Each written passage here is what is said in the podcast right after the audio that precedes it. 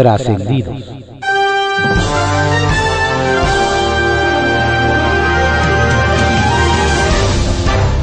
Continuamos con la audiosíntesis informativa de Adrián Ojeda Román, correspondiente a hoy, lunes 10 de enero de 2022. Demos lectura a algunos trascendidos que se publican en periódicos de circulación nacional. Templo Mayor, por Fray Bartolomé, que se publica en el periódico Reforma. Bien lo ha dicho AMLO, que el oficio político requiere definiciones y su gobierno se ha definido claramente en favor de regímenes autoritarios y violadores de derechos humanos. De hecho, hoy México iba a ser uno de los países hermanos que convalidarían la enésima toma de posesión de Daniel Ortega en Nicaragua. Sin embargo, de última hora, anoche el canciller Marcelo Ebrard metió reversa al asunto y la Secretaría de Relaciones Exteriores salió con que no se tenía contemplado enviar delegación alguna a Managua. De esa forma desactivó las críticas que se multiplicaban por el hecho de que México se uniera al selecto club de países que aplaudirán a Ortega, como Corea del Norte, Siria y Cuba. Menos mal que al menos en este caso hubo una corrección. El punto es ver si se trata de una mera respuesta a la presión o un auténtico viraje en la política exterior. Porque al viejo estilo de la dictadura perfecta del prismo, la 4T invoca el principio de no intervención para cerrar los ojos y convalidar lo que pasa en países que considera aliados. A España, por ejemplo, se le exigen disculpas por lo que pasó hace 500 años, pero al régimen cubano no se le incomoda por reprimir manifestantes. Finalmente, alguien se atrevió a poner la ciencia por delante de las encuestas. Fue la morenista Lorena Cuellar, quien dio el paso y ahora en Tlaxcala se exige el certificado de vacunación para poder entrar a tiendas, restaurantes o plazas comerciales. Muy cuidadosamente, el Consejo Estatal de Salud evitó hacer obligatoria la vacunación, pero sí impuso nuevas restricciones que incluyen ya no solo el uso de cubrebocas, sino la presentación del comprobante de que se tiene el esquema completo. Seguramente habrá quienes quieran criticar a la gobernadora, pero la realidad es que puso a Tlaxcala al nivel de países que han sabido enfrentar la pandemia como Canadá, donde se promueve la inmunización para no paralizar las actividades económicas. Habrá que ver si en algún otro estado se animan a seguir su ejemplo. Allá en Tamaulipas, Mario Delgado está buscando evitar una fractura en las filas morenistas. Le preocupa la insatisfacción de Maqui Ortiz, quien impugnó la postulación de Américo Villarreal, que fue el ganador de las encuestas internas. El problema es que la exalcaldesa de Reynosa se veía como la candidata a la gubernatura, luego de que el año pasado los dirigentes de Morena, incluido el propio Andrés Manuel López Obrador, le bajaron el cielo y las estrellas para que dejara el pan. Se quitó el suéter azul y blanco y se puso la chamarra guinda, pero se quedó con un palmo de narices. Dicen que la expanista podría dar nuevamente el bandazo y en venganza apoyar al abanderado del Movimiento Ciudadano Arturo Díez Gutiérrez. Habrá que ver si Ortiz se la juega con su nuevo partido o vuelve a cambiar de colores. Bajo reserva, que se publica en el periódico El Universal. Ocultan datos de contagios de COVID en personal médico.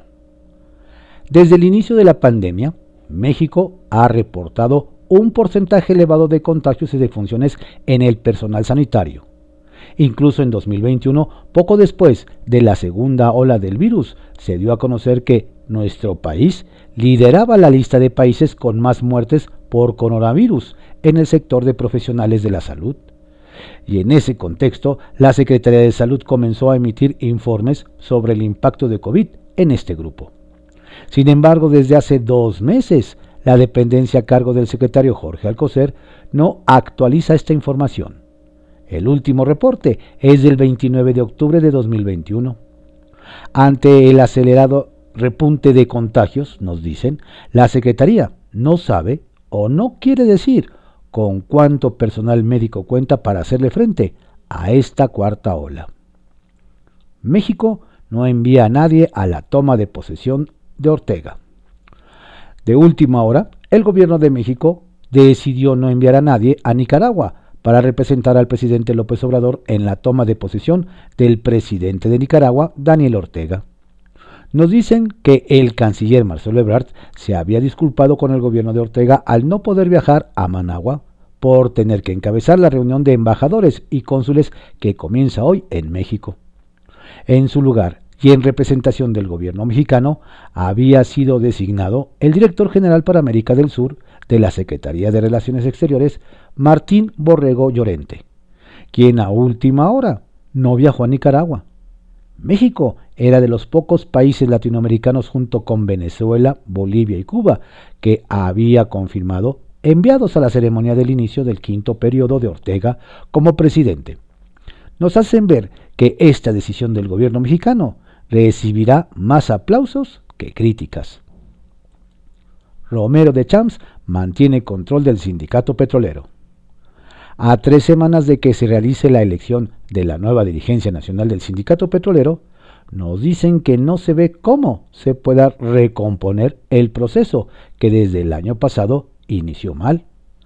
Nos explican que quienes entraron a competir por el cargo pensando en que las cosas habían cambiado, se han llevado una tremenda decepción, pues denuncian que las y los aspirantes a ocupar la Secretaría General del Sindicato de Trabajadores Petroleros de la República Mexicana insisten en que no solo se ha permitido que se imponga a gente del ex líder sindical Carlos Romero de Champs en puestos clave, sino que la organización y registro de votos también estará a cargo del grupo que ha mantenido el control de la agrupación sindical durante las últimas décadas.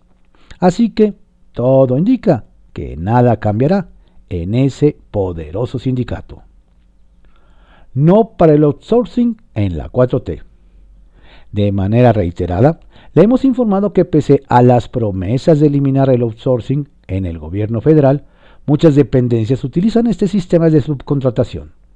Nos detallan que la SEDATU no se quiere quedar atrás y también lanzó los primeros días de enero una licitación para contratar bajo la figura de outsourcing el servicio de vigilancia para sus inmuebles en la Ciudad de México. Destaca que el presidente López Obrador había anunciado que el servicio de seguridad para las dependencias federales sería realizado por las diversas corporaciones que hay en el gobierno federal, como el Servicio de Protección Federal o la Guardia Nacional. ¿Qué pasó con la orden presidencial, señores de Sedatu? Trascendió, que se publica en el periódico Milenio. Trascendió que en oficinas federales la pregunta recurrente es si en la investigación que tiene abierta la Fiscalía General de la República a cargo de Alejandro Gertz por el tráfico ilegal de armas desde Estados Unidos a partir del operativo rápido y furioso, alcanzará a exfuncionarios de la PGR. Pues solo es cosa de recordar que algunos funcionarios y mandos de la extinta dependencia aseguraron en su momento que no tuvieron conocimiento del caso y otros más juraron que nunca hubieran permitido el ingreso de ese armamento que terminó en manos de cárteles y se tradujo en víctimas mortales. Trascendió que el gobierno mexicano se deslindó de la crisis política e institucional que vive Nicaragua y anunció que no enviará a ningún representante a la ceremonia de toma de protesta de Daniel Ortega como presidente que se realiza hoy. La decisión contrasta con la postura asumida por otras naciones que sí tendrán diplomáticos acreditados como China, Cuba, Bolivia, Venezuela, Corea del Norte, Rusia, Irán, Siria, Turquía, Vietnam y los que se acumulen. Trascendió que las mesas de trabajo entre la Secretaría de Gobernación, que encabeza Adán Augusto López, y el PAN sobre cambios en políticas de salud, seguridad, empleo y reforma eléctrica entre otros temas, que debían comenzar hoy, mutarán a una reunión privada con Santiago Krill, actual vicepresidente de la Cámara de Diputados. El encuentro generó altas expectativas luego de la nutrida comitiva que estuvo en Bucareli en diciembre pasado, incluido el presidente del partido Marco Cortés, líderes parlamentarios, gobernadores supuestamente perseguidos y alcaldes. Sin embargo, la agenda se pospone hasta nuevo aviso.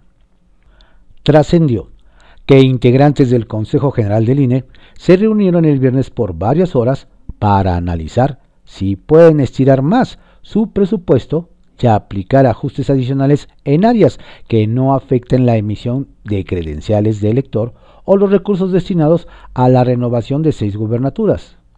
Todo para obtener el dinero que requiere la revocación de mandato y definir cuánto se pedirá a la Secretaría de Hacienda.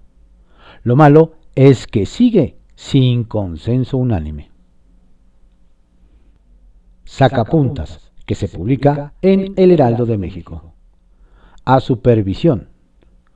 Nos hacen saber que cada fin de mes el presidente Andrés Manuel López Obrador acudirá a supervisar el avance del tren Maya, lo que implicará que su responsable y titular de Fonatur, Rogelio Jiménez Pons, deberá tener al día todos los detalles de la obra y los pendientes, como el trazo que se hará en la Riviera Maya.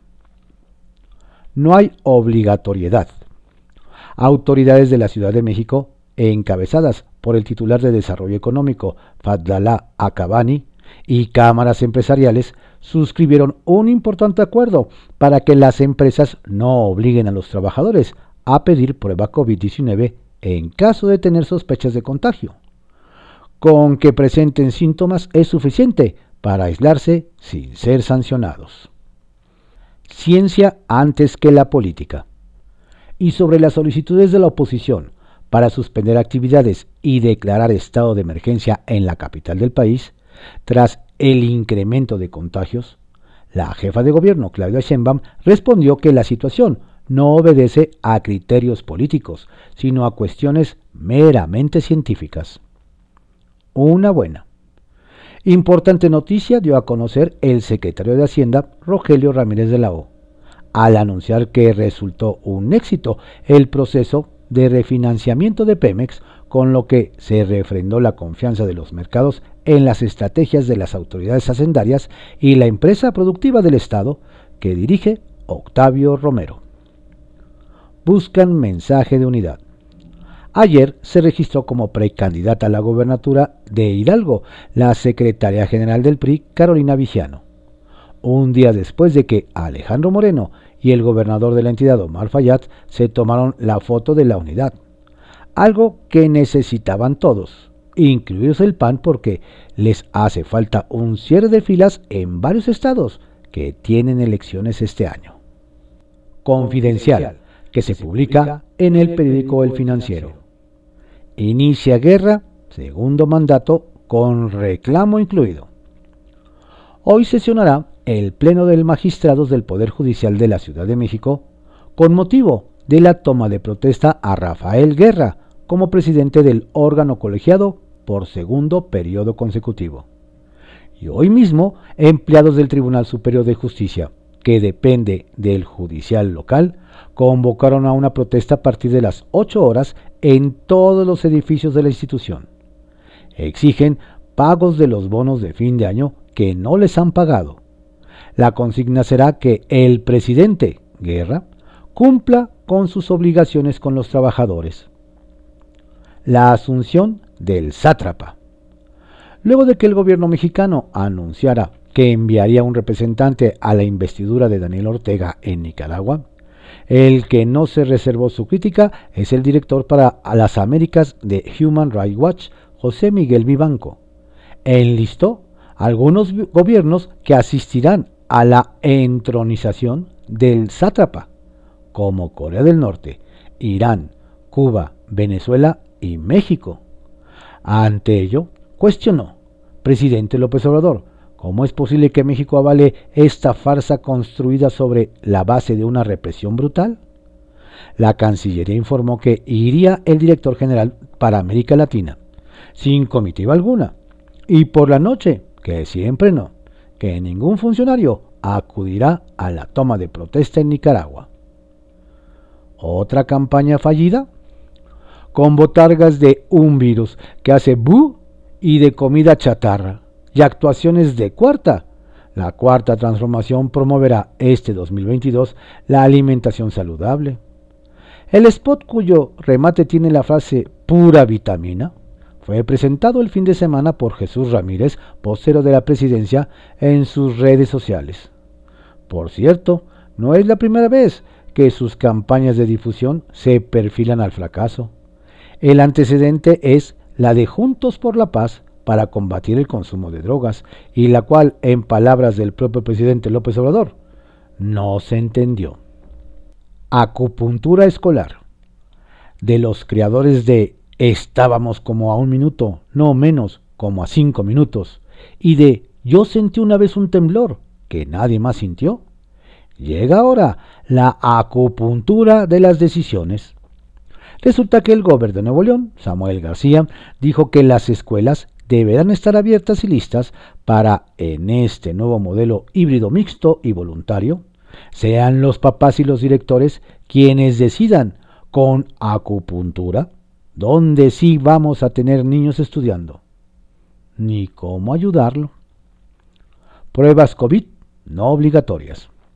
La Secretaría de Desarrollo Económico de la Ciudad de México, junto con la Secretaría de Salud y la Agencia Digital de Innovación Pública del Gobierno Capitalino, pactaron con los principales cámaras y asociaciones empresariales, organismos patronales y el IMSS no solicitar pruebas COVID a empleados con el objetivo de evitar las largas filas en farmacias y módulos. Por lo tanto, los organismos participantes evitarán solicitar pruebas a todo su personal y recomendarán el aislamiento frente a cualquier síntoma de escurrimiento nasal, tos, dolor de garganta, de cabeza y cuerpo cortado. Para el gobierno de Claudia Sheinbaum, Omicron resulta ser más transmisible, pero con cuadros leves y moderados, para personas vacunadas. Será. Vigiano, reto complicado. Hidalgo es de los pocos estados que nunca han vivido alternancia y este año podría cambiar la historia, según estimaciones de consultoras como Integralia. Aún así, la cúpula prista, con la secretaria general del CEN del partido como candidata, se siente confiada.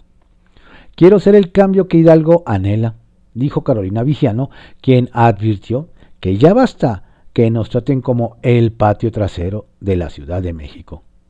Veremos qué suerte corre la también esposa del líder tricolor en San Lázaro, Rubén Moreira. Pepe Grillo, que se publica en el periódico La Crónica. Carolina va por Hidalgo. A jaloneos, pero la alianza va por México logró sacar la candidatura de Carolina Vigiano para el gobierno de Hidalgo. Esposa de Rubén Moreira, Carolina trabajó su candidatura desde la Secretaría General del partido. Negoció con los dirigentes nacionales y estatales del PAN y PRD, quienes terminaron aceptándola como abanderada. Con el único que no tuvo contacto fue con el gobernador del estado, Omar Fayad, a quien sus correligionarios del tricolor lo pusieron ante hechos consumados. Dicen que horas antes del destape limaron asperezas. Hasta una extraña foto publicaron, pero en la Bella Airosa todo mundo da por descontado que haya una insana distancia. Si los pristas saben contar, dicen que no cuenten con fallar. Cabañuelas letales. El presidente ha reconocido que si la seguridad en el país no mejora sustantivamente, su gobierno será mal evaluado lo ha dicho varias veces. A juzgar por el sangriento cierre del año pasado y los primeros días de 2022, los pronósticos para su causa son lúgubres. La estadística de homicidios no deja lugar a duda. Lo que más preocupa es el análisis inicial del gobierno ante las masacres en Veracruz y Zacatecas. Es la muestra de que vamos ganando, dijeron. Mantener esa línea discursiva imposibilita cambios en la estrategia y en el diseño de los operativos. ¿Para qué cambiar algo que está funcionando bien? El caso de la foto de Cuauhtémoc Blanco, gobernador de Morelos, con jefes mafiosos, no puede archivarse con el argumento de que el exfutbolista es famoso. Es un personaje popular sin duda, pero esa reunión puede ser el inicio del fin de la carrera política de Blanco. Pelea sin tregua. ¿Cuánto tiempo más puede seguir activo el diferendo entre el senador Ricardo Monreal y el Palacio Nacional? Al interior de Morena se multiplican voces diciendo que es momento de desactivar esa bomba de tiempo, con potencial para descarrilar el proceso de sucesión presidencial en el partido en el poder. Es claro que un sector de Morena quiere que el choque se produzca de modo que el Zacatecano quede fuera de la contienda, pero si el partido se fractura, sería una victoria pírrica. O sea, los beneficiarios estarían fuera del partido. En este duelo no hubo armisticio de fin de año. Apenas el minuto de descanso de ring entre round y round. No hay manera de que el choque termine bien. Omicron demostrar lo aprendido. Lo único que no se puede hacer con respecto a la Omicron es tomarlo a la ligera, ni minimizar ni exagerar riesgos por cálculos políticos. Se hizo en el pasado con resultados deplorables.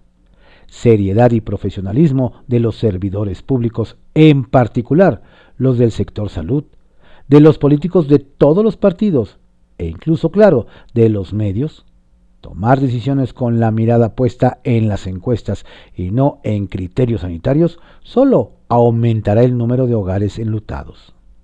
La emergencia sanitaria por el COVID arrancó en marzo de 2020. Toca demostrar lo que se ha aprendido. Buenas cuentas. La Secretaría de Turismo, cuyo titular es Miguel Torruco, entregó buenas cuentas de su presidencia temporal de la Comisión Interamericana de Turismo, dependiente de la OEA. Fueron acaso los tres años más complicados de la historia moderna del turismo, del 2018 al 2021, durante los cuales se presentó el inusitado desafío de la pandemia mundial de coronavirus. Durante el periodo logró promover a nivel continental una agenda de cooperación con mayor competitividad y soluciones basadas en la innovación y la inclusión social para la industria del viaje.